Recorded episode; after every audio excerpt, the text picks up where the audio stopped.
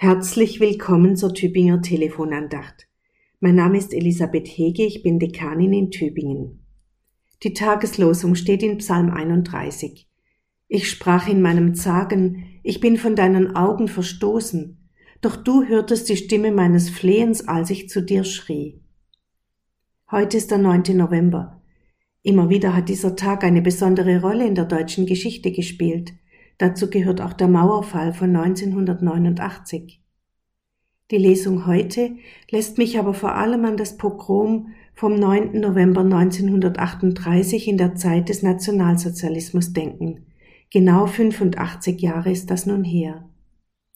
In der Nacht vom 9. auf den 10. November 1938 brannte auch in Tübingen die Synagoge.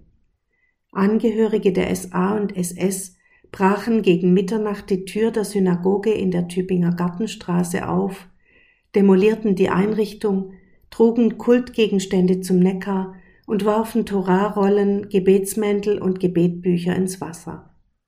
Nicht genug damit wurde der Kreisleiter der NSDAP von der Stuttgarter Parteileitung telefonisch beauftragt, das Gotteshaus niederzubrennen, Parteimitglieder drangen in die demolierte Synagoge ein und steckten sie in Brand, und gegen vier Uhr früh brannte die Tübinger Synagoge lichterloh. Die Feuerwehr beschränkte sich auf den Schutz der Nachbargebäude. Am nächsten Morgen wurden Männer der jüdischen Gemeinde durch die Tübinger Gestapo verhaftet und ins Konzentrationslager Dachau verschleppt. Am Abend des 10. November hielten mehrere Gremien der evangelischen Kirchengemeinde Tübingen reguläre Sitzungen ab. Laut den Protokollen blieben die Vorgänge der vergangenen Nacht dabei unerwähnt. Auch im Jahresbericht des Dekans über das Jahr 1938 kommt der 9. November nicht vor. Jahr für Jahr ist es wie eine brennende Wunde, wenn wir uns daran erinnern. In diesem Jahr ist die Erinnerung aktueller denn je. Gerade einen Monat liegt der furchtbare Angriff der Hamas auf Israel zurück. Der Terror wurde zum Teil sogar gefeiert, auch hierzulande. 85 Jahre nach dem Novemberpogrom müssen Synagogen, jüdische Einrichtungen und Häuser bei uns wieder massiv geschützt werden. Jüdinnen und Juden leben wieder in Unsicherheit und unzählige Menschen in Israel und auch im Gazastreifen leiden unter der Gewalt und dem Krieg. Ich sprach wohl in meinem Zagen, ich bin von deinen Augen verstoßen. Die heutige Tageslosung klingt wie ein Echo auf diese Erinnerungen. Unschuldig ist dein Mensch verfolgt. Er ist preisgegeben und schutzlos, wörtlich, wie abgeschnitten von Gottes Augen, von seinem Angesicht. Darunter leidet er. Und trotzdem enthält der Psalm nicht nur Klage. Vor allem ist es ein Gebet zu Gott, voll Vertrauen. Herr, auf dich traue ich, fängt der Psalm an.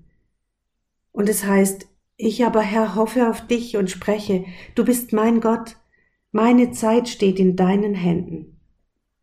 Es bleibt nicht bei abgrundtiefer Klage und Verzweiflung. Die Erfahrung, dass das Schreien und dass die Bitten gehört worden sind von Gott, kommt dazu. Ich sprach wohl in meinem Zagen, ich bin von deinen Augen verstoßen, du aber hörtest die Stimme meines Flehens, als ich zu dir schrie.